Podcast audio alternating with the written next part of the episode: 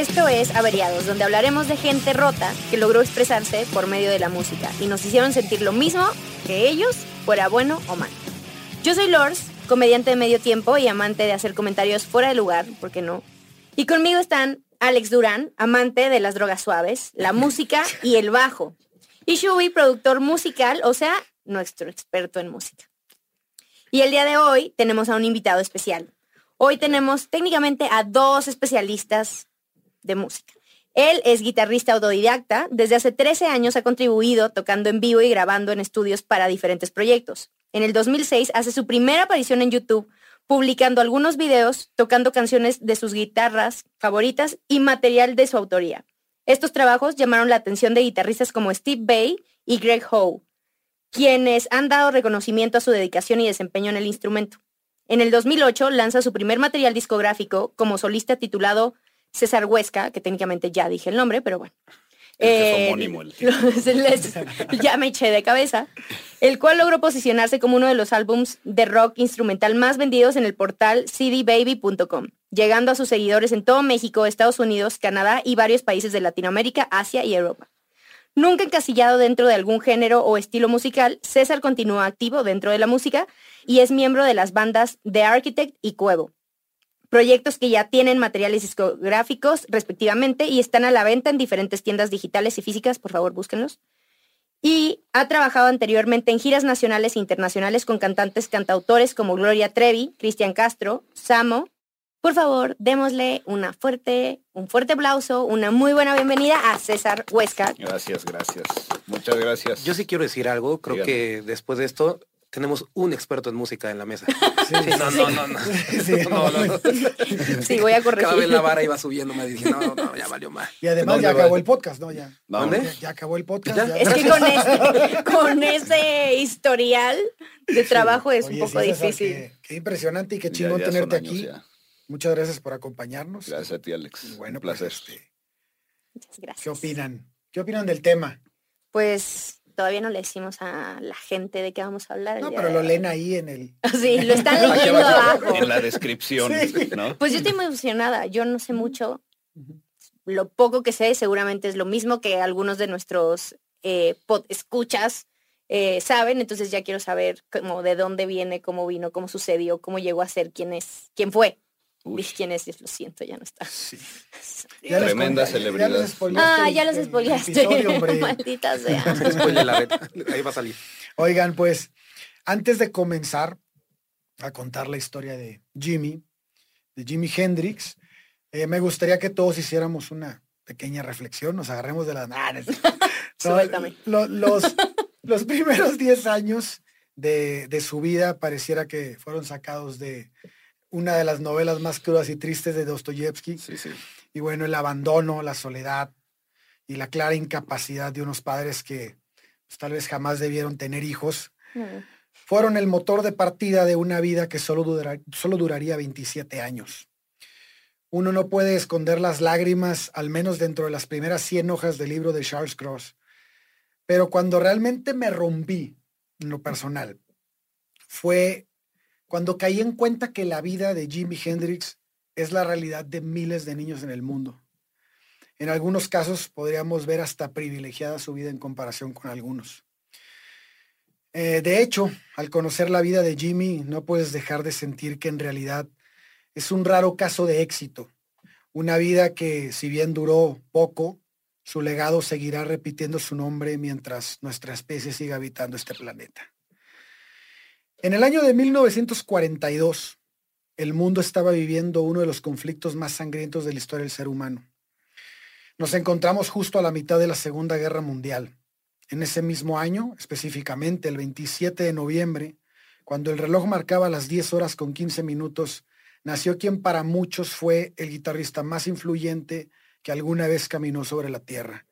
Su vida, como la de muchos genios, está cargada de momentos de dolor, soledad, tristeza, sufrimiento, pero también de éxito, talento, orgullo y creatividad. Y aunque muchas vidas cumplen con esas características, en esta ocasión vamos a ser testigos de lo que ocurre cuando estos rasgos se convierten en los mayores expositores de tus virtudes. Un boleto sin retorno cuyo destino es la gloria a un costo muy alto.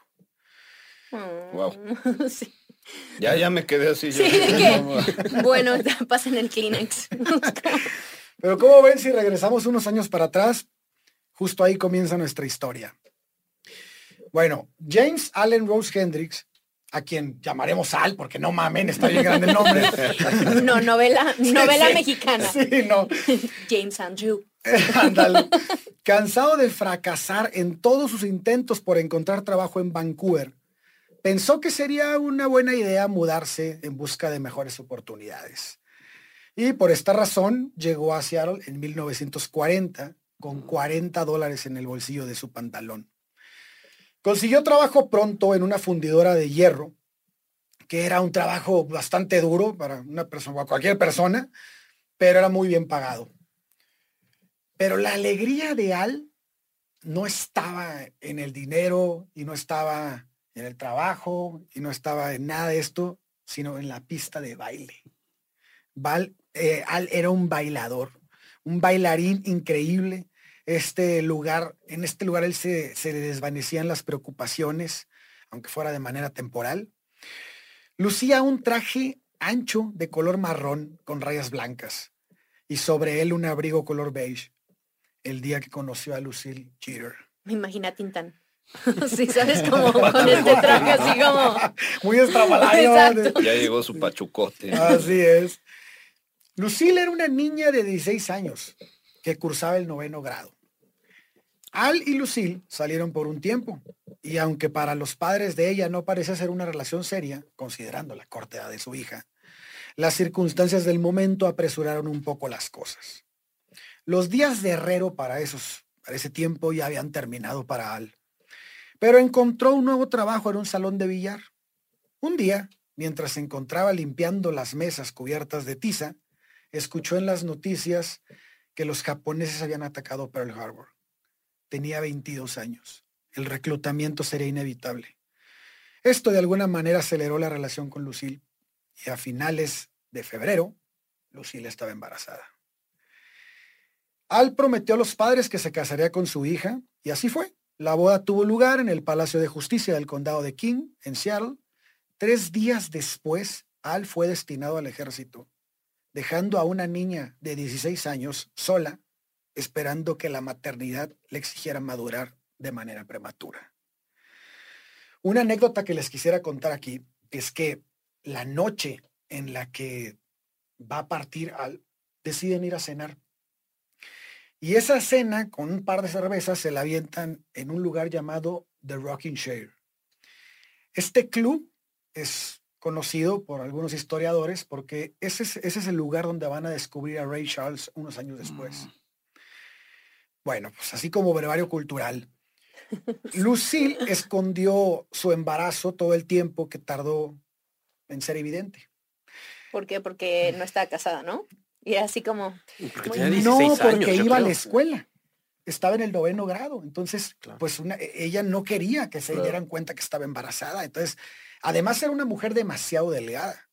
Y pasaron muchísimos, bueno, no muchísimos, pero pasaron algunos meses. Muchísimos meses. Dos años. Dos meses. años. no, pasaron varios meses antes de que el embarazo pues pudiera notarse, ¿no? Pero bueno, su mala, su, mala, su mala educación, no, su mala situación económica y con un hijo que Por eso quería ir a la escuela. sí, claro. La mala situación económica y pues el niño que venía en camino, o el bebé que venía en camino, todavía no sabían qué iba a hacer, eh, pues provocó que una tarde, al sonar la campana de la escuela, dejó sus libros en el pupitre y nunca más regresó. Mm. La familia de Lucille vivía de la asistencia pública. Era claro que la carga de una hija embarazada sin empleo generaba pues, gastos que no podían sostener, ¿no? De modo que Lucille se vio obligada a buscar empleo y pronto encontró uno de camarera en el ambiente nocturno de los bares de Jackson Street. Pensemos en este lugar como una zona roja, güey. O sea, es, el lugar donde puedes escuchar la mejor música del momento, pero también ocurrían la mayoría de los delitos del lugar. era un lugar bastante peligroso. Bueno, pero le vino bien, ya ves que dicen, ponle música al bebé. Bueno, pues ahí escuchaba de todo. ¿Le salió bien la jugada? le salió ¿eh? muy bien. Puede ser la clave de la, la razón. Y eso no Futuras que madres, ahí, ¿eh? No. ¿quieren No. un Hendrix? Ya saben dónde tienen que ir otra vez. Ya Te voy estoy. a preguntar a mi mamá dónde fue. ¿Qué hacías cuando estabas embarazada, madre? ¿A dónde ibas? ¿A dónde ibas? ¿Dónde trabajabas? Dijiste. Pues bueno, pues ese lugar fue donde Lucille encontró pa- dinero para subsistir, ¿no? Cantaba canciones entre cada ronda que servía y lo hacía bastante bien. De hecho, a los Kings les gustaba mucho que hiciera eso y hay que decirlo, Lucille era una excelente cantante. A finales de verano de 1942, su embarazo fue tan evidente que pues, tuvo que renunciar. tuvo Tan que evidente el que trabajo. luz. Bueno, no o sea, Y para otoño ya vivía con Dorothy Harding. Ella va a ser una mujer muy importante en el futuro, en la vida de Jimmy. Eh, Dorothy cuidó mucho a Lucille. En una entrevista que ella, que, que ella dio, comentó que fue una noche de noviembre durante una fuerte tormenta cuando salieron de urgencia al hospital. El parto fue bastante rápido y Buster, como Dolores, la hermana de Lucille, apodó a Jimmy, eh, inspirada en un personaje de una tira cómica llamado Buster Brown. Así Ah, lo- Buster. sí, Yo Buster. entendí Entendí póster y yo, No, neta, Buster. No, No, Buster Brown. papel en la pared. Después fue muchos pósters. De verdad, se, ¿Cómo se basó en ese personaje, si lo pueden googlear. Es un güey güero, no entiendo por qué se le ocurrió ese cabrón. a pero lo mejor bueno, era la actitud. Tal vez, tal vez. La actitud de un bebé O recién el wannabe. nacido. Claro. Quiero que sea así, güero. O el racismo de los 40. ¿no? Exacto, exacto. eh, Fue bautizado bajo el nombre de Johnny Allen Hendrix. Nadie tenía el nombre de Johnny en la familia, entonces eso era casi un sacrilegio. Y esto para Al fue motivo de dudas sobre su paternidad. ¿Cómo? bueno. ¿No le pusiste el nombre, el mismo nombre que, a mí, que el mío? ¿Y entonces no es mi hijo? Exacto. No, no, y con, el, y con el paso del tiempo, ahorita vas a, con, el, con el caminar de la historia, vas a ver que es algo No, que, que va a llevar al, hasta el extremo del absurdo. güey, No. Este punto. Puras excusas. Sí, exactamente. Al final, nadie va a llamar a Jimmy Johnny. Johnny. No, nadie, ni, ni siquiera Lucille. Pues sería rarísimo. siquiera o no sea, pega, Johnny Johnny Hendrix. Hendrix. Sí, no. ¿Quién es ese güey? Como, sí, no, no, no, no, no lo asocias No, con no, el no brilla, no brilla. no brilla. No, no. Bueno, ni siquiera Lucille le llamó Johnny en su vida. Eh, de hecho, sería solo el primero de los tres nombres legales que Jimi Hendrix tendría durante su vida. Mm. Este momento en la vida de Lucille fue bastante complicado. Eh, el primero de una larga lista. A las dificultades económicas se adhirió la muerte de su padre en junio de ese mismo año. Esto fue un golpe fuerte porque dejó a la madre, Clarice, en un estado delicado de salud mental. Aunado a esto, un incendio posterior, cuando se llevaron a Clarice a un, a un hospital, consumió la casa de sus padres, sus padres de Lucille, y perdieron absolutamente todas las pertenencias, fotos y no quedó nada. Entonces, después de esta situación, Clarice. Pobre Lucille también, porque pues, se quedó ahí bailando. Des- imagínate, con el esposo en la guerra, sin la mamá, sin el papá. Pero estaba con todo. Dorothy. Bueno, estaba con Dorothy, tienes razón. Está Pero ahí va, esto va. Pero ya va, ya va, ¿no? Ya empieza. donde realmente empieza. Ya está agarrando velocidad Exacto. hacia abajo. Después de esa situación, eh, su lugar de residencia nunca va a ser estable. Un tiempo vivía mudándose entre la casa de Dorothy y la casa de su hermana Dolores. Cuando Clarice se recuperó, pues obviamente pues, comenzó a ayudar a Lucille con su bebé. Y al final, eh, pues era una niña de 16, 17 años, no sabía ni siquiera cambiar un pañal, que además tampoco le interesaba mucho, como lo vamos a ver posteriormente. Güey, tiene 16. Y ¿qué le va a además, y además tenía que trabajar. O sea, eran demasiadas cosas, ¿no? Y además, bueno, aquí metamos que había segregación racial, había, había un montón de cosas, ¿no? Bueno, pues Y no se casó, olvidemos. Y- No olvidemos eso, no está casada. No, sí se casó. Ah, claro, antes de que se fuera la casó. En febrero, Sí, ¿no? sí. Bueno, Yo para... dije, muy mal. Aparte de todo, Era pecadora. pecadora. Bueno, para entrar en contexto de lo que ocurría dentro de la familia, en una declaración ante un tribunal hecha por Freddy Gautier, que era amiga de la familia, relató que en una noche de invierno Clarice se presentó a su casa con un bulto en sus brazos. Era el bebé de Lucille. Gautier entonces tenía 12 años. Recordó que el niño venía helado. Sus piernas estaban moradas. Incluso la orina de su pañal estaba congelada. Madre. La madre de Freddy limpió al niño y le dio un baño caliente y frotó su piel con aceite de oliva. Cuando Clarice insinuó que debía irse, la señora Gautier le dijo que el niño pasaría la noche allí hasta que Lucille regresara. Decidí contarles esta anécdota porque describe de manera muy clara eh, cómo fue la vida de Jimmy. Su madre nunca estaba con él. De hecho, probablemente en este momento de su vida es cuando más tiempo compartió con ella. La comun- Y aún así tenía las piernas moradas de Ah, frío. no, pues o ahí sea, no que- estaba, la mamá, estaba la, la abuela. Sí, ¿sí? sí, sí. La comunicación entre Al y Lucille era cada vez menor. Las cartas que enviaba Al frecuentemente eran devueltas. Eh, fue un, un tiempo eh, en que Lucille empezaba a buscar a otros hombres. O sea, pensemos en esto. Lucille conocía a una persona y tres días después se fue. O sea, y no sabía siquiera si iba a regresar. Estaba en la Segunda Guerra Mundial. O sea, no estaba en cualquier lado. No y se luego apresuró el paso de la relación y salió embarazada. Así o sea, Entonces Lucille conoció a, un a una persona que va a ser medio oscura en esta historia que se llama Johnny Page. así media oscura, aparte de los demás que son blanquísimos. Sí, pues. Sí, lo, sí, de hecho los demás son blanquísimos al lado de este. Sí, sí, sí. Era una persona sumamente agresiva. Pero no dijiste que era- todos eran negros. Ah, no es cierto, perdón. ¡A la madre! Sí, que Nos tardó en caer, tardó en caer. ¿eh? Yo lo, yo lo estaba viendo, güey, cómo venía. Van a vetar el podcast. Sí. No nos regañen. Van a cancelar. Era una bromita. Era una persona sumamente agresiva y siempre se, se mantuvieron cerca de ella, la familia, porque estaba preocupada por el niño. ¿no? Un día despertaron con la noticia de que John se había llevado a Lucille y a Jimmy fuera del estado de Washington. Ahora estaban en Portland, Oregon. Pero Lucille, ten- Lucille solo tenía 17 años, güey. ¿Cómo se llama ese cuate? Johnny Page. Y Jimmy se llamaba Johnny. Ah, sí, ahorita vamos a llegar a ese punto. Oh. Ahorita vamos a llegar a ese punto. Eh, Al no al, vi lo que loco, hiciste. Al no estaba tan Al loco. Dijo, mira, al- al ser menor de edad, más uno. Al ser menor de edad, eh, un abogado le explicó a la familia que si sacaban al niño del Estado, pues Oh. procedía un, un juicio, ¿no? Ello. demandar, ¿no? Y entonces, al ver que no contestaba Lucille, empiezan a, corren hacia Portland, ¿no? A buscarla. Y que se encuentran, se encuentran a Lucille en un hospital completamente golpeada y al- a su lado estaba Jimmy. O sea, ahí la de haber presenciado toda la, la violencia. ¿Cuántos años ¿no? tenía Jimmy en ese entonces? Dos años, tal vez. No seas mal. De- entre uno y dos años. no. Sí.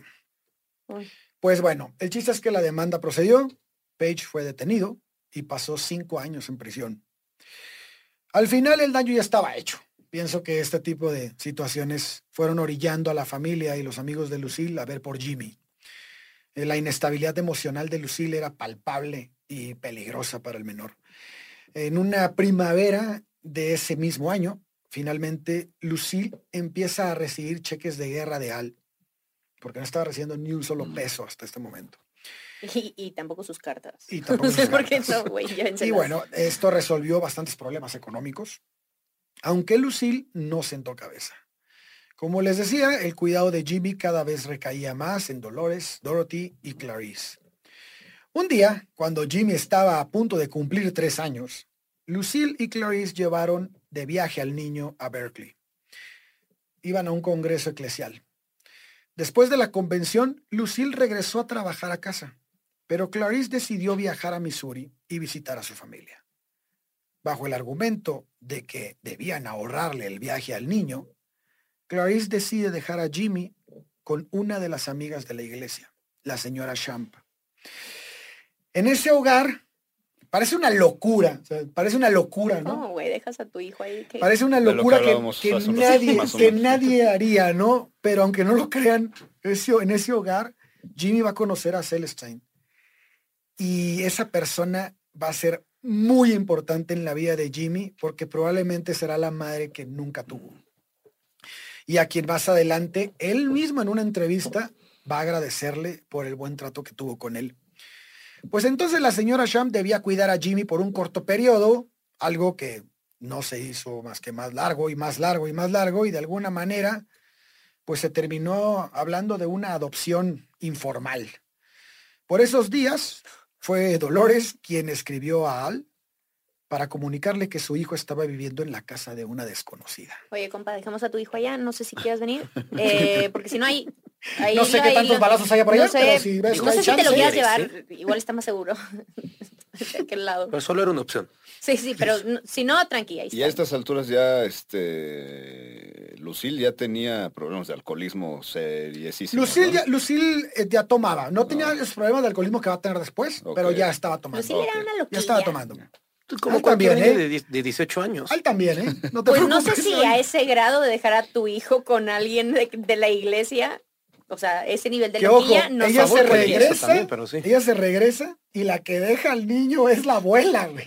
Está Sí, cabrón. pero ella tampoco dijo, oigan, Pero y ¿estás de mi acuerdo? humano, No, pero ¿estás de acuerdo que ella ya ella estaba desaparecida de la vida de, de Jimmy? O sea, Sí. quien estaba velando por él era la abuela y la que estaba velando por él fue la que lo dejó.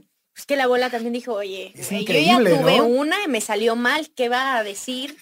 Si me quedo con otro, ¿qué- ¿cuáles son las oportunidades Claro, para él? Tampoco va a salir muy bien. Pues bueno, ya estamos en el 45. ¿Y qué ocurre en el 45? Pues acaba la Segunda Guerra Mundial. Y entonces ahí viene Al de regreso a Seattle. Y bueno, pues va directo a casa de Dolores. Sí. Sí. No. ¿Dónde está? acuérdate que ya le habían avisado. Acuérdate que ya le habían avisado. Güey, sí, hijo, hijo, hijo. Qué güey. No, güey. Y bueno, pues este, llega a casa de Dolores y Jimmy aún se encuentra en California, güey. Sea, en la casa de la señora Sham. Y bueno, pero, pero esto está cabrón porque Al regresa y tú dices, puta madre, se fue corriendo por su hijo, güey. Claro. No. No, Al se va a saludar a su mamá a Vancouver. Oye, regresó de la guerra. Claro, hay que ver a la mamá. Obvio.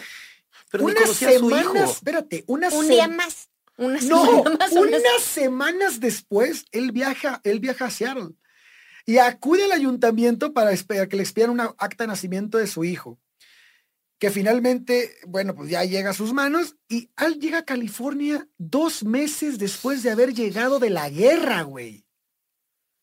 Un mes más, un mes menos. o sea, Está Una cabrón, ¿no? más Yo no esta, esta parte me quedé como, ah, cabrón, no mames, yo hubiera llegado corriendo directo a California, ¿no? No, pero hay que aclarar que las guerras no le hacen daño mental a la gente. Sí, sí, Eso bueno, sí, también. no, no, no. Él Él estaba bien fue medio oficinista, ¿eh? Sí, Tampoco estuvo ahí como que en el pelotón.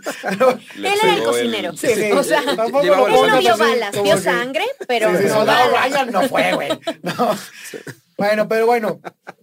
Eh, Oficinista en la guerra. ¿Qué, qué es un oficinista en la guerra? Que Me lo traté de imaginar con los sellos y la sale con grapadora. los sellos y grapadora enviando las cartas. Los No, y- y lo peor, las cartas no llegaban, o sea, era un pendejo en su trabajo, güey.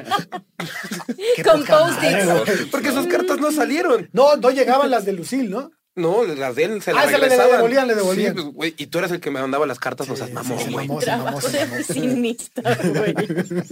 Me lo imaginé con su topper. sí, ¿dónde está el horno de ¿Cómo se, llamaba, ¿Cómo se llamaba el de soldado Ryan que escribía en la máquina y que no quería la guerra? ¿Cómo se No llamaba? me acuerdo. ¿No te acuerdas? Sí. Bueno, era algo así. Sí.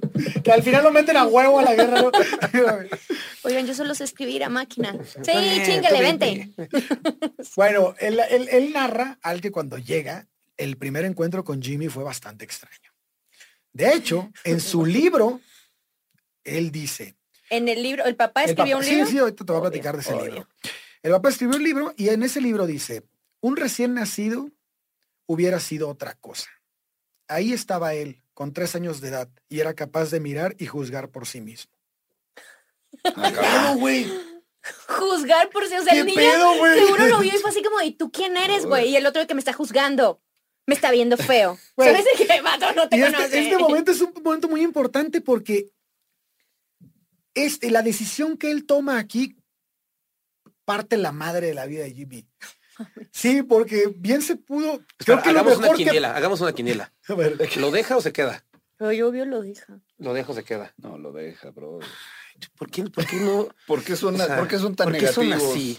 Bueno, no. ¿Por qué? Pues, ¿Por sí. qué tienen poca esperanza Sí, no sobre la vida pues de se Jimmy, güey? equivocan. Se queda con Pero él. es el peor error que pudo haber cometido, güey. O sea, La favor que le había hecho la abuela dejándolo la señora y ya este pidió que no se llevaran al niño. Y la familia lo quería muchísimo y tenían la capacidad económica para mantenerlo. Es que la esto bien fue, los platos. Esto fue algo que, que en su momento incluso. no se lo lleven. Incluso él consideró, güey. Lo sabemos por las cartas que escribió a su madre, que decían: un muchacho guapo y tierno tiene una inteligencia superior a la media para su edad. Y esta gente está loca por él. Todo el mundo lo está. Están tan apegados a él, le quieren tanto y, además, él está tan acostumbrado a ellos que es una lástima llevárselo de aquí. Pero, me lo voy a llevar. Pero también lo quiero. Y después de todo, se trata de mi hijo. Y quiero que sepa quién es su papá. Aunque ya me, aunque ya me llama papá todo el rato. Pues visítalo. Creo que lo peor que le pudo haber pasado a Jimmy saber quién era su papá. Nada más visítalo, déjalo ahí, velo a ver. Pues al terminó su carta diciendo que si se fuera a California sin el niño, nunca se perdonaría por ello. Al y Jimmy vivieron por un tiempo en el departamento de la tía Dolores. Una tarde, así, random, Lucille llegó a la casa de su hermana. ¿Qué onda? Después de una charla larga con el padre de Jimmy, decidieron intentar retomar el matrimonio. Se mudaron a una habitación en el Golden Hotel en la décima avenida, aunque en un principio pudiera parecer que la felicidad finalmente había llegado a la familia Hendrix, mm. con el tiempo comenzarán los verdaderos problemas. Con el tiempo, dos horas después. a la mañana. A la mañana, sí. Para 1946, la pareja decide cambiar el nombre de Jimmy por James Marshall Hendrix. Al consiguió trabajo. Sí, ahí empieza la leyenda. Al consiguió un trabajo a bordo de un barco en la Marina Mercante llamado Marshall y le ordenan viajar a Japón. Y él acepta. Se ausenta dos semanas. Y a su regreso encuentra su habitación cerrada y vacía, sin señales de Lucille ni de Jimmy. Otra vez. familia, familia. Yo otra vuelta. Hola, ¿hay alguien? Al asegura que a Lucille la habían corrido del hotel por meter a otro hombre en su cuarto. Ah. Pero la verdad es que Al siempre regresaba con Lucille. Entonces tenemos como que dudas. Y Al era una persona increíblemente celosa y medio histérica, pero bueno, ahorita vamos a ver. Esto se volvió un patrón en la relación. Todo era como un ciclo, escribió Al en su autobiografía. Todo iba muy bien durante dos o tres meses y después de eso ya lo veía venir. Uy, aquí va a pasar algo. Como que esa era la rutina. Por otro lado, Jimmy en una entrevista comentó mi padre y mi madre solían reñir mucho. Yo siempre debía estar listo para darme cuenta de que tenía que irme de puntitas a la calle. Y eso significaba viajar a Canadá con mi abuela. Esas peleas siempre tenían como consecuencia que Jimmy visitara a las tres mujeres que siempre vieron por él. Sus abuelas, Nora y Clarice, y su tía Dolores. Obviamente Dorothy también está aquí, no la menciona, pero va a aparecer mucho en la historia. La pareja se mudó al poco tiempo a un complejo de, vivienda, de viviendas llamado Rainer Vista. Ahí también vivía Dorothy Harding. Y bueno, en ese lugar ella volvió a ser la mamá postiza más frecuente de Jimmy. En ese lugar se dieron las peleas también más fuertes entre Al y Lucille. Y según Dolores, con frecuencia Lucille tenía golpes y moretones en el cuerpo. La mayoría de las peleas las pasaba Jimmy encerrado en su armario. En enero de 1948, este año es muy especial para Jimmy porque nace su hermano León, que como ya era una tradición en Al, en su autobiografía también dijo que él no era el padre. Pero en realidad todas las personas que vivieron con ellos en su momento señalaron lo feliz que estaba Al cuando supo que sería padre nuevamente, anduvo presumiendo al niño. De hecho, León va a ser el consentido de Al pues porque él sí lo conoció, güey. Exactamente, exactamente, ese es el punto. El nombre de León era referencia a uno de los hermanos de Al que había desaparecido cuando era niño. Sin duda era el preferido y la familia tuvo sus mejores tiempos en esa época. Al tenía un muy buen empleo y fueron momentos de mucha estabilidad. Tan solo 11 meses después de que naciera León, Lucille dio a luz a otro niño, Joseph Allen Hendricks. Nuevamente, Al niega la paternidad. El nacimiento de Joe no fue tan alegre para la familia. Bien tóxicos. Sí, güey. Porque, bueno, el niño tenía serios problemas genéticos. Jimmy tenía seis años cuando nació Joe. Joe tenía, entre los problemas que tenía eran dos hileras de dientes arriba. Dos, Órale. ajá. Tenía el paladar El hendido. siguiente Freddie Mercury. Tenía, algo así. tenía una pierna mucho más corta que la otra y un pie sopo de los, ya sabes, como más gordito. Como de piecito como de elefante que se Ajá, tienen como un problema. ajá, algo así. Y Ya bueno, nació así. nació- Sí, nació así. Nació con. De hecho, Ese esto parto se va a volver. Sí. Al, comie- al, al- al comenzó a distanciarse emocionalmente del niño y contrario a esto, en Lucille se despertó un instinto maternal que no había experimentado antes, como ya vimos. Comenzó a investigar sobre las operaciones que debía hacerse a Joe, y, pero siempre encontraba una negativa en Al. Eh, no quería, él no quería solventar los gastos.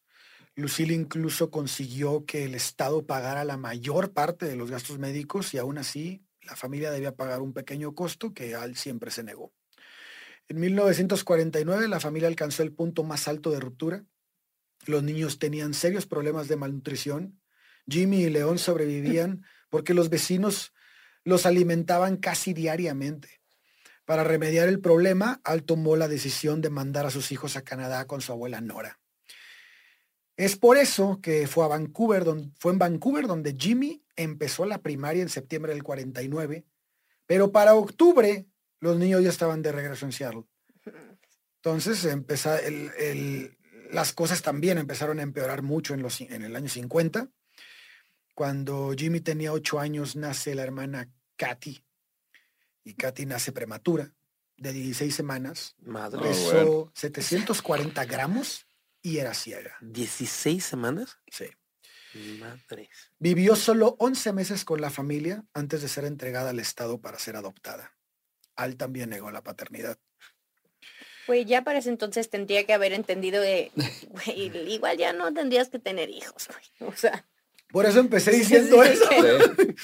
yo creo que ya. Pues Sí, un año después de eso, Llega nace otra. Pamela. Hijo de- Y Y Pamela, era una papa.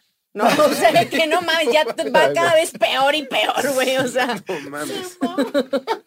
o sea, no mames. No, Pamela estaba en adopción inmediatamente. No mames. Ni siquiera Luego, pisó luego. Bueno, base. mira, mejor, fue a la que mejor le fue. Sí, yo No, creo. No tuvo, sabemos, no, no tuvo, sabemos. no tuvo que Pamela, si estás convivir. viendo, escríbenos y dinos si te fue bien o no. ¿Cómo te va ahorita?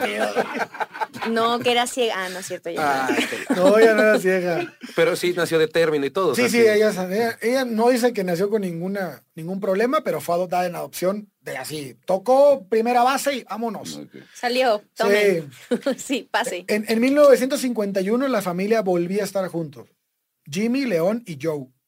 Generaron, estos tres generan una relación muy importante, que va a ser muy dolorosa después. Pero la pareja seguía consumiendo mucho alcohol, güey. Entonces, Y Luz- tuvieron otro hijo. ahorita te voy a platicar. No, Eh, Lucille continuaba abogando por la operación de Joe, pero Al seguía negándose. Entonces, la separación de sus hijas había sido muy difícil para Lucille y tal vez como que buscaba hacer las cosas bien con Joe. Sí, como redimirse. Ajá, exacto. Al menos a uno me va a salir bien. Exactamente. Pero Al era constante de que no, no quiero, no quiero, no voy a poner un peso. De hecho, dijo literal que no gastaría ese dinero por un niño ni aunque lo hubiera tenido. O sea, no es estaba mío. O sea, no, ¿no? es para nada mío. imagínate decir eso enfrente de los niños, güey. Porque viven en una casa de un cuarto, o sea, es como, es como que no escuchaban, güey. Entonces, esto fue demasiado para Lucille y en el año de 1951, cuando Jimmy tenía nueve años, Lucille se separa de Al. Al se quedó con la custodia de los menores, No, pero solo como mero formalismo, porque ya sabemos que a los niños los cuidaba los Dorothy, abuelas, la abuela y todo bueno. En 1950. Regresó con la señora de la iglesia. Oiga, ¿no quiere otro niño? Fíjese que siempre sí se lo dejo. Y le dejo dos. Dos por uno. No, porque quería mucho a Joe. No, quería mucho a León. Entonces, en 1952 es un año que va a marcar a Jimmy ante la negativa de pagar la operación. Joe fue puesto bajo tutela del Estado para ser operado. Esto fue porque Lucille pensó que esta era la única manera de darle una posibilidad a su hijo. Este evento destrozó a Lucille. Dolores y Dorothy suplicaron que se les diera en adopción Joe. Ellas querían quedárselo, pero Al se negó, tal vez porque tenía miedo que le exigieran el pago de la operación después. Jimmy y León fueron testigos de cómo su padre hacía las maletas de su hermano.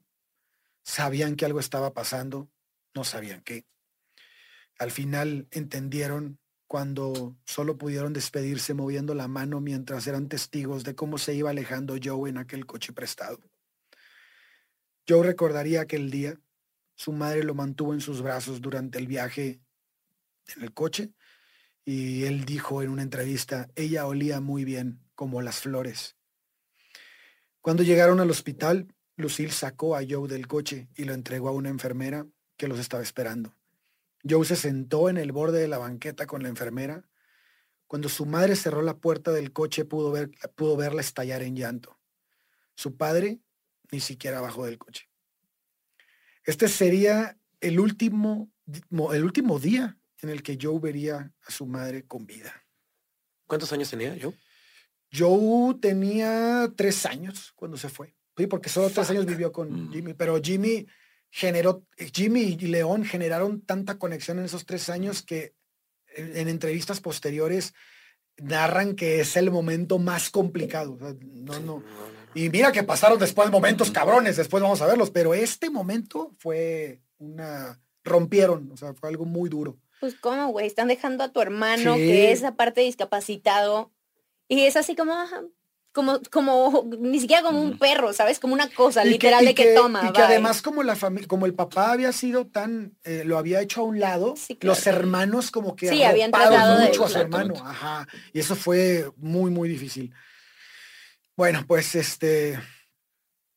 Al y Lucille tendrían una relación sin vivir juntos, porque esto pasó mucho en, esta relación, como que se separaban, pero no podían dejar estar en contacto. O sea, la relación sí era fuerte entre ellos, aunque no era estable. Tóxica, era, exacto. la relación era tóxica. Pero nunca pudieron separarse realmente. Como tóxicos. Sí. O sea, que como droga. sí, exactamente. Pero los dos, o sea, ni siquiera uno solo. Destructiva, pero ni siquiera solo contra, o sea, tú y yo nos destruimos mutuamente. No, vamos a destruir todo lo que está alrededor. Exactamente. Esa es la definición y bueno, pues Ali y Lucille, te digo, tendrían una relación así, abierta y cada quien en su casa. En 1952, Lucille estaba nuevamente embarazada. No, Lucille ya. Y nace Alfred Hendricks. Pero también es de, Al. Quien sería el cuarto hijo que nacía con discapacidades físicas. No, Fue dado en adopción inmediatamente. Y también inmediatamente después de haberlo dado en adopción, Lucille volvió a abandonar el hogar. Eh, porque bueno, cuando en el embarazo estuvieron juntos un rato, pero nace y se va. Jimmy y León escapan de su casa muchas veces para visitar a su madre, que vivía con Clarice, abuela. Cuando regresaban, su padre los estaba esperando borracho y los golpeaba fuertemente por haber salido de la casa.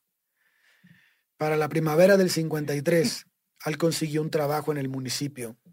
Sus ingresos mejoraron mucho se cambiaron de casa a una más grande, ahora estaban... Dos cuartos.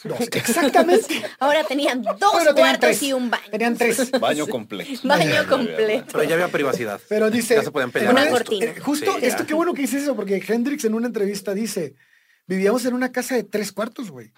Y para nosotros era un puto palacio. Porque estábamos acostumbrados, yo vivía en un ropero, güey. Ay, bebecito. Yo vivía en un pinche ropero, o sea, para mí era un pinche palacio. Podía correr. Claro. Bueno, esto iba a durar muy poco, porque ahora, ahora, bueno, ahora estaban de vuelta en el Distrito Central, ¿no? Eh, a pocas cuadras de Jackson Street, esta calle de antros, de zona roja, ¿no? Con la que, en la que había crecido. Me gusta mucho cómo lo dices, la zona roja, como si fuera algo parísimo. No mames, es que en ese lugar se tocaba la mejor música, güey. Tan pasaban cosas horribles, pero ahí se tocaba la mejor música. Y esto va a ser una influencia muy grande para Jimmy después. Al poco tiempo, este, vivieron, se fueron a vivir a esa casa los sobrinos de Al. Grace y Frank Hatcher. Es que como tenían mucho espacio, güey, necesitaban llenarlo, güey. Pero es que así era, güey. Así eran las familias en ese entonces, las que estaban demasiado fregadas, si les llegaba a ir tantito bien y podían rentar un cuarto más, ayudaban a alguien más a llegar ahí. Eso ya parece Este, Cuba, este- este tipo de ayuda es la que salvó a Jimmy y a León después, ¿eh? Claro. Porque vamos a ver cómo fue el abandono de ellos, porque se pone la cosa más cabrona. O sea, todo esto no ha sido el No, abandono, mucho güey. más. Güey, esto es peor que la vida de Remy. No, no, O es sea, peor. güey, O sea, pero by far. viene, lo, ya- viene lo más cabrón. No, o sea, nos va a contar el abandono después de los 15 abandonos que ya tuvo, güey. O sea, Sí. Es que finalmente lo que, lo que hace, lo que construye la personalidad de Jimmy es la soledad, güey. Claro. Y siempre fue. Es eso, güey. Y siempre fue así, es bien triste, cabrón, Sí, porque sí, sí. pues a nosotros hasta, hasta pensar que la música de Jimmy es lo mejor que nos pudo haber pasado, siento que es un sentimiento hasta egoísta porque, güey, es producto de, De su todo dolor, esto, güey. Sí, Sí, tuvo que pasar todo esto No. para que él llegara a ser ese artista. Exacto. Entonces, es duro. Bueno, la- esta pareja, Frank y Grace, son muy importantes también porque, eh, pues Grace va a ser una figura maternal que, pues no tiene, ¿no? No tiene Jimmy en, su vida. Y bueno, pues Jimmy cambia nuevamente de escuela, acude ahora a Leslie. Y bueno, esta es una primaria multicultural. Fue allí donde conoció a quienes van a ser sus mejores amigos en su vida. Terry Johnson, Pernell Alexander y Jimmy Williams. La familia de Terry es una familia muy religiosa. De hecho, acuden mucho a la iglesia metodista. Y Jimmy es, eh, de vez en cuando, es muy apegado a, a sus amistades. Entonces, acompañaba mucho a sus amigos a, a donde fuera la familia, ¿no? Pues él no tenía una. Entonces, iba mucho a la iglesia con, con- con su amigo Terry. Y este, en este lugar se da el primer encuentro de Jimmy con el gospel. Y esto es algo que va a marcar a Mm. Jimmy, porque algo que pasó por la cabeza de Jimmy al momento de escuchar un coro tan poderoso, tal vez era la primera vez que sintió la energía de la música, ¿no? Ustedes saben cómo los hemos visto, ¿no? Los, los coros gospel Sí. proyectan demasiada energía, ¿no? Es, Yo, yo me quiero ir al cielo ahí. sí, sí, es O sea, increíble. escucho el gospel y están digo, hechos para llévame. eso, están hechos para eso, Sí, ¿no? sí, Sí, sí, para dar Para proyectar como- justo eso. Sí, sí, sí. Bueno, de los tres amigos que tiene Jimmy en este momento, Jimmy Williams va a ser el más cercano, es el inseparable. Los Hatchers se, casa- se cansaron de la vida de Al después, porque Al seguía siendo un borracho. Al también era un borracho. Sí, claro, golpeaba a sus hijos, ellos ahí de que... Que golpeaba a sus hijos. Qué incómodo. Las únicas veces que, bueno, no las únicas, las veces que golpeó a sus hijos fue en estado de ebriedad. El pedo es que Al estaba borracho todos los días. Entonces, ese era una madrina diaria, ¿no? Entonces, siempre salía de fiesta y, eh, y te- se comprometía a hacer ciertas cosas en la casa que no cumplía, hasta que finalmente, pues los Hatchers lo mandan al chorizo, ¿no? Y no, sabes que no puede ser posible, no podemos estar así, y se van. Eh, digo esto porque, porque Al trabajaba, empezaba a trabajar a las 3 o 4 de la tarde y no regresaba a la casa hasta las 12 de la noche. No, güey, Entonces ¿los la familia? Hatcher eran los papás de Jimmy y de, y de León. Entonces estás hablando de dos niños que pasaron su niñez, es parte de su niñez, prácticamente solos. Porque llegaban de la escuela, su papá ya no estaba, y su papá a veces llegaba a las 12 de la noche cuando no se Si iba a bien le chupar, iban. Ajá, sí, claro. porque si no, no llegaba, ¿no? Y si llegaba, les partía su madre. Entonces Y si tampoco llegaba, es les como que tiempo de calidad. Entonces, O sea. ¿qué empieza a pasar en esta parte? Los asistentes sociales se empiezan a dar cuenta de la situación y empiezan a ¿Cuánto patrullar. tardó la asistencia social en decir, oye, Pues los sea- vecinos, cuando, cuando los niños, justo aquí, porque cuando los niños empiezan a salir de su casa, porque pues no hay nadie, empiezan a ser prácticamente, pues como un perro callejero, güey, que todo el mundo conoce en la cuadra, que anda todo el día en la calle, pero pues Sí. ahí ¿cuántos años tenían? Jimmy tenía Ya nueve, diez. nueve años, Sí. Pero es diez que, o sea, años. O sea, va a lograr nueve, nueve años ¿no? y nadie nota que han dejado a tres niñas, a tres niños, dos niñas y un niño en adopción y dejaron a un otro niño discapacitado en un hospital. O sea, nadie dice, Pues, oye, ¿y dónde están los otros dos? pues lo notan porque los vecinos empiezan a ver, porque también eran bien traviesos, estos cabrones, que dicen los vecinos que nunca fueron niños malos, sino que eran muy traviesos, pero porque, pues no mames, nadie los cuidaba, güey. Entonces los vecinos empiezan a, a- a advertir estos coches verdes de la asistencia social Ah, que los iban a cazar. Y Jimmy y León son bien truchas, entonces empiezan a darse cuenta también y empiezan a aprender a esquivarlos. Esto empezó, esto tuvo como un Tommy Jerry durante un rato hasta que un día, ¡pum! Era su policías y ladrones, pero... Sí. Acorralan, acorralan a Jimmy y bueno, pues el, el asistente social pide a Al que entregue los niños. Ok. Y esta parte Vaya. va a estar fuerte porque Al decide entregar a León. Porque Mm. Jimmy es lo suficientemente grande para vivir solo. Diez años, güey. Y León es entregado a la asistencia social. Si el asistente se lo quiere llevar ese mismo día, pero Al llorando, porque pues era su consentido, güey. Sí, claro. Llorando le dice que lo deje pasar la noche.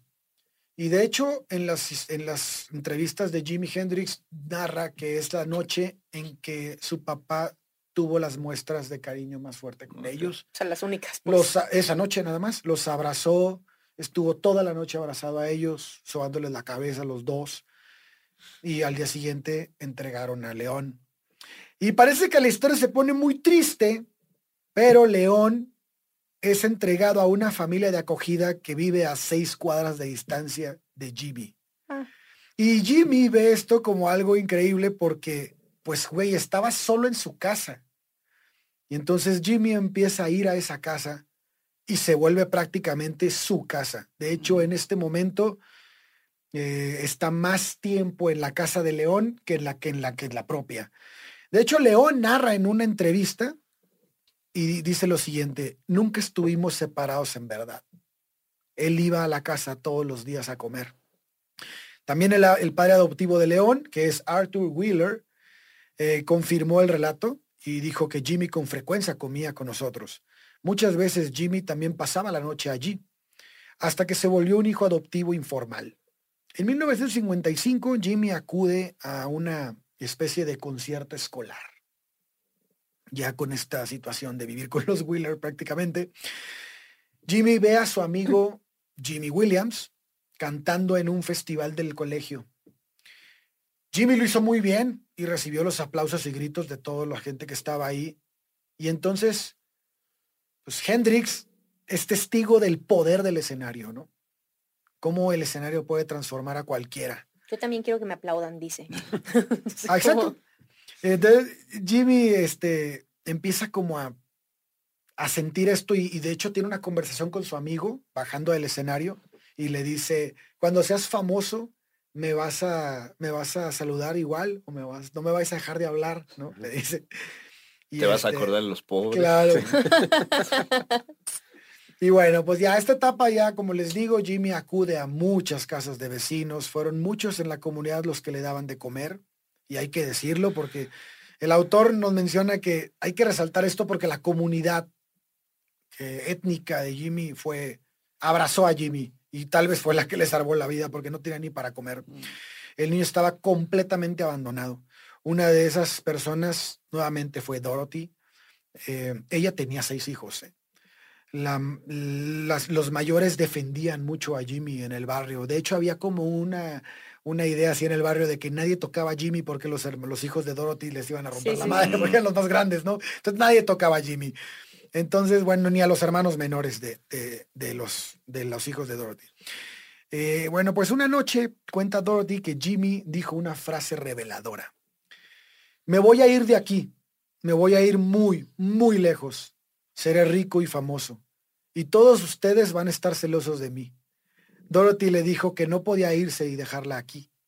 No, Dorothy, porque, porque Jimmy no podía decir Dorothy, decía Dorothy. No.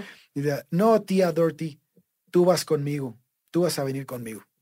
Después de eso, todos en la mesa rieron. De Sí, 1955 a 1958 la vida de Hendrix se repite al- de, de escuela en escuela, se va a estar moviendo todo el tiempo. Era una institución en la última que, estuvo de chico en donde había muchísima gente de color, blancos, negros, asiáticos, había de todo. De hecho, la- las entrevistas a los compañeros de Jimmy dicen que no sentí, no se, se sentían parte de un todo, de un gran todo. no había distinciones, no había ninguna discriminación entre los alumnos. Esto marca mucho a Jimmy porque, a ver, vamos a, vamos a irnos un poquito para atrás. Jimmy es, su abuela es Cherokee pura. Ok. Mm. Su otra abuela es una persona de tez negra que fue, pues no se sabe si violada o medio o consensuado con su amo, que había sido... No, esclava. evidentemente consensuado. o sea, Entonces en esa época. Tenía, sí, lo más seguro es que no. o sea, pero, de que. pero voy a dejarlo en la línea porque no sabemos. Pero bueno, blancos, negros y cherokees. Ujú. Esa era la, la, Sí. Las los- etnias, los- ¿no? la ascendencia de, de Jimmy.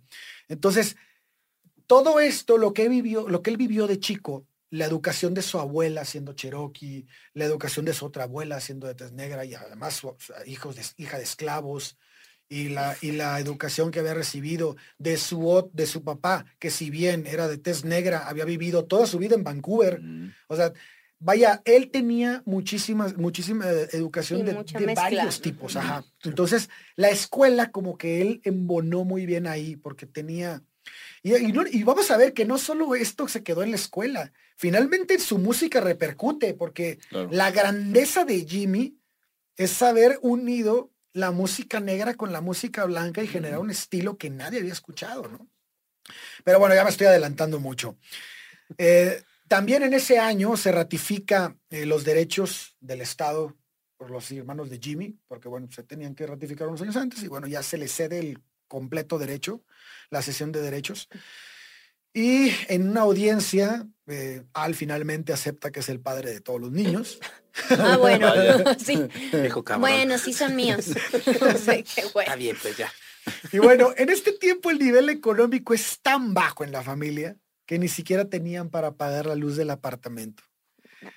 La eh, cuenta el, el entrenador Garner, que era el, maes- el entrenador de fútbol americano en la escuela, que un día fue a visitar a Jimmy y se encontró al niño sentado en la oscuridad en un cuarto. Eh, esto hizo que, bueno, Jimmy decidiera salirse constantemente de su casa y era ya como una especie de vagabundo en la colonia, ¿no? Tenía un sentido pues de exploración infantil y de un momento a otro Jimmy ya conocía a todos los músicos del barrio. O sea, si escuchaba el sonido de música en una casa, y se metía, llamaba a la puerta. Hay muchas anécdotas de gente que entrevistaron que dicen, sí, mi hermano tocaba el piano y tuc, tuc, la- tocaba la puerta a Jimmy. O sea, cualquier ruido de música, él iba. Estaba. Pero, güey, esto también es bien peligroso, güey, ¿no? Un pinche niño de, de 11 Sí. años tocando puertas a lo crees? güey. No mames. Y el güey así como, ah, qué bueno que llegaste. Con su piano ahí de que, No, y que a lo mejor bienvenido. encontraba jazzistas o de- no. sí, pues sí, Imagínate que aquí ya toca y encuentra. No. O de- drogas y cualquier cosa, ¿no? Si bien le pudiera haber ido. Pero bueno, esto, eh, como les digo, es obviamente muy peligroso. Pero un día Jimmy estaba, haz para que vean el nivel de peligro que pudo haber tenido, que no contó después, pero que sabemos que ocurrió. Un día Jimmy está en el bosque con sus amigos jugando. Eh, uno de los amigos tiene un problema físico y mientras corren jugando, él se queda atrás. Cuando lo pierden de vista, regresan para localizarlo y vieron que el niño estaba a punto de ser agredido sexualmente por un viejo. No. Entre todos los niños lograron asustar al viejo. Una década más tarde, Jimmy le dijo a una novia que él mismo había sido víctima de agresión sexual cuando era niño. Mencionó que su agresor había sido un hombre uniformado, pero nunca mencionó más detalles. Ay, no. La asistencia social volvió por Jimmy en esa época. Pero para evitar que se lo llevaran, Al mandó a Jimmy a vivir con su hermano Frank. Oye, ya déjalo, por favor. Sí. Ahí fue donde conoció Jimmy a Pearl. Era la esposa de Frank. Y bueno, pues el cambio tenía otro tipo de repercusiones también, porque, bueno, menciono las mujeres que estuvieron en su vida porque pues fueron las que cumplieron ese papel de mamá, ¿no? No necesariamente hubo algo, hicieron algo sobresaliente, pero simplemente tuvo la figura materna ahí, ¿no? Hay unas que sí. Pero bueno, en este caso Pearl no, ha- no hay mucho de ella, pero fungió como su madre. Pero aquí también viene otra consecuencia. Jimmy tiene que cambiar nuevamente de escuela, porque se va ahora a vivir con Frank. Y bueno, Al se vio obligado a rentar el cuarto de Jimmy, y en ese, ese lugar fue ocupado por Cornell y Ernestine Benson. estos sí van a ser importantes porque Ernestine era un amante del blues. Era, le gustaba Quiero decir, un amante de Al. No. Y yo, ya, por favor. Y tuvieron dos hijos. Exacto. Y gracias a ella, Jimmy escucha por primera vez a Muddy Waters, a Robert Johnson, a Holly Wolf, que fueron figuras para Jimmy que marcaron Sí, su vida, ¿no? Jimmy para este entonces despelucaba las escobas. Le gustaba Sí, rascar escobas. Y este, y bueno, escuchando esta música, y con el tiempo Frank y Pearl se divorcian y dejan a Jimmy solo otra vez. Pero bueno, es el momento más de música, el primer momento de música, pero no dura tanto. Y Al y Jimmy volvieron a vivir juntos. Jimmy ingresó a la escuela donde estaban sus antiguos amigos, es decir, regresó. Y bueno, la- pero el problema aquí es que las notas de Jimmy nunca van a volver a ser las mismas. Y creo que es entendible, ¿no? El niño lo Antes tuvo sufría buenos, todo. o sea, Sí, antes tuvo buenas calificaciones No. en algún momento, Y, güey. o y de hecho dicen que no era un, un, un, este, alumno sobresaliente, pero que era sumamente inteligente. Pero en este momento ya tenía otros intereses en la cabeza. O sea, ya había, ya había conocido la música, ya, ya iba de casa en casa, ya había tenido como mucho contacto con ellos, con los músicos. Y los Benson habían sido muy importantes en ese aspecto también. Entonces, en febrero de, mil- de 1956, el banco hace efectiva la hipoteca y los Hendrix se van a quedar sin casa se fueron a vivir a una pensión que era propiedad de la señora McKay y Jimmy tiene que cambiar de escuela otra vez. ¿Y en este tiempo sigue viendo a su hermano? ¿A León? Sí, sí, sí, sí, lo sigue viendo. De hecho, ellos nunca tienen, nunca dejan de tener, o sea, obviamente ya no se ven diario, pero, pero no- nunca dejan de tener relación. O sea, el, el hermano Frank con el que vivía con el tío vivía cerca de ahí también. Sí, todos vivían relativamente cerca porque era una zona en la que, la que Sí, aparte la había raza negra podía segregación, Ajá. Sí. Bueno, entonces se van a vivir a casa, a la pensión de la señora McKay. Y la señora McKay tiene un niño cuadripléjico. Y bueno, este niño tiene una guitarra que solo tenía una cuerda. Cuando desechan la guitarra. Jimmy recupera esa guitarra y pregunta si puede comprarla. Y la señora McKay se la vende por 5 dólares. Aparte, con una cuerda, Por una cuerda. güey. Esa, se compra, no Fue pasa una nada. ganga, fue una ganga. Fue una ganga 5 dólares, ¿eh? Cinco dólares. Pero igual tenía una cuerda, o sea, no técnicamente no, servía, era toma, te la regalo, nadie la usa. Igual que no la trajeran. Sí, pues sí, ya sí. Si no, no habría Jimi Hendrix. Bueno, sí, es cierto. Pero Al no quiso pagar los 5 dólares. Hijo de ¿No? No los quiso pagar. mamón, Así que. Ernestine dijo, güey, yo los pago, güey, ¿no? Pues ella le había enseñado el blues y todo lo que había escuchado. Y entonces, eh, Ernestine en una entrevista dice, no tiene ni idea, o sea, no, es, no, no sé si lo estaba romantizando mucho, pero dice, en verdad hacía hablar a esa cuerda, güey. Sí, o sea, claro. le tocaba tanto y le exploraba tantos sonidos que si bien no tocaba música, sacaba sonidos increíbles para hacer su primera guitarra. Y bueno, con esto acabamos la infancia de Jimi Hendrix. Como pudieron escuchar, fue una infancia bastante difícil. Complicaciones por todos lados, demasiadas carencias, toda una locura. Eh, pero bueno, definitivamente yo creo que esto marcó a Jimmy y lo llevó a ser quien fue. Eh, quédense al pendiente de la segunda parte, abordaremos su juventud y su corta pero satisfactoria carrera musical. Yo soy Chubi y les agradezco que estén aquí en Averiados. Hello, it is Ryan, and we could all use an extra bright spot in our day, couldn't we? Just to make up for things like sitting in traffic, doing the dishes, counting your steps, you know, all the mundane stuff. That is why I'm such a big fan of Chumba Casino. Chumba Casino has all your favorite social casino style games that you can play for free anytime, anywhere with daily bonuses. That should brighten your day a little. Actually, a lot. So sign up now at chumbacasino.com. That's chumbacasino.com. No purchase necessary. Group. Void were prohibited by law. See terms and conditions. 18 plus.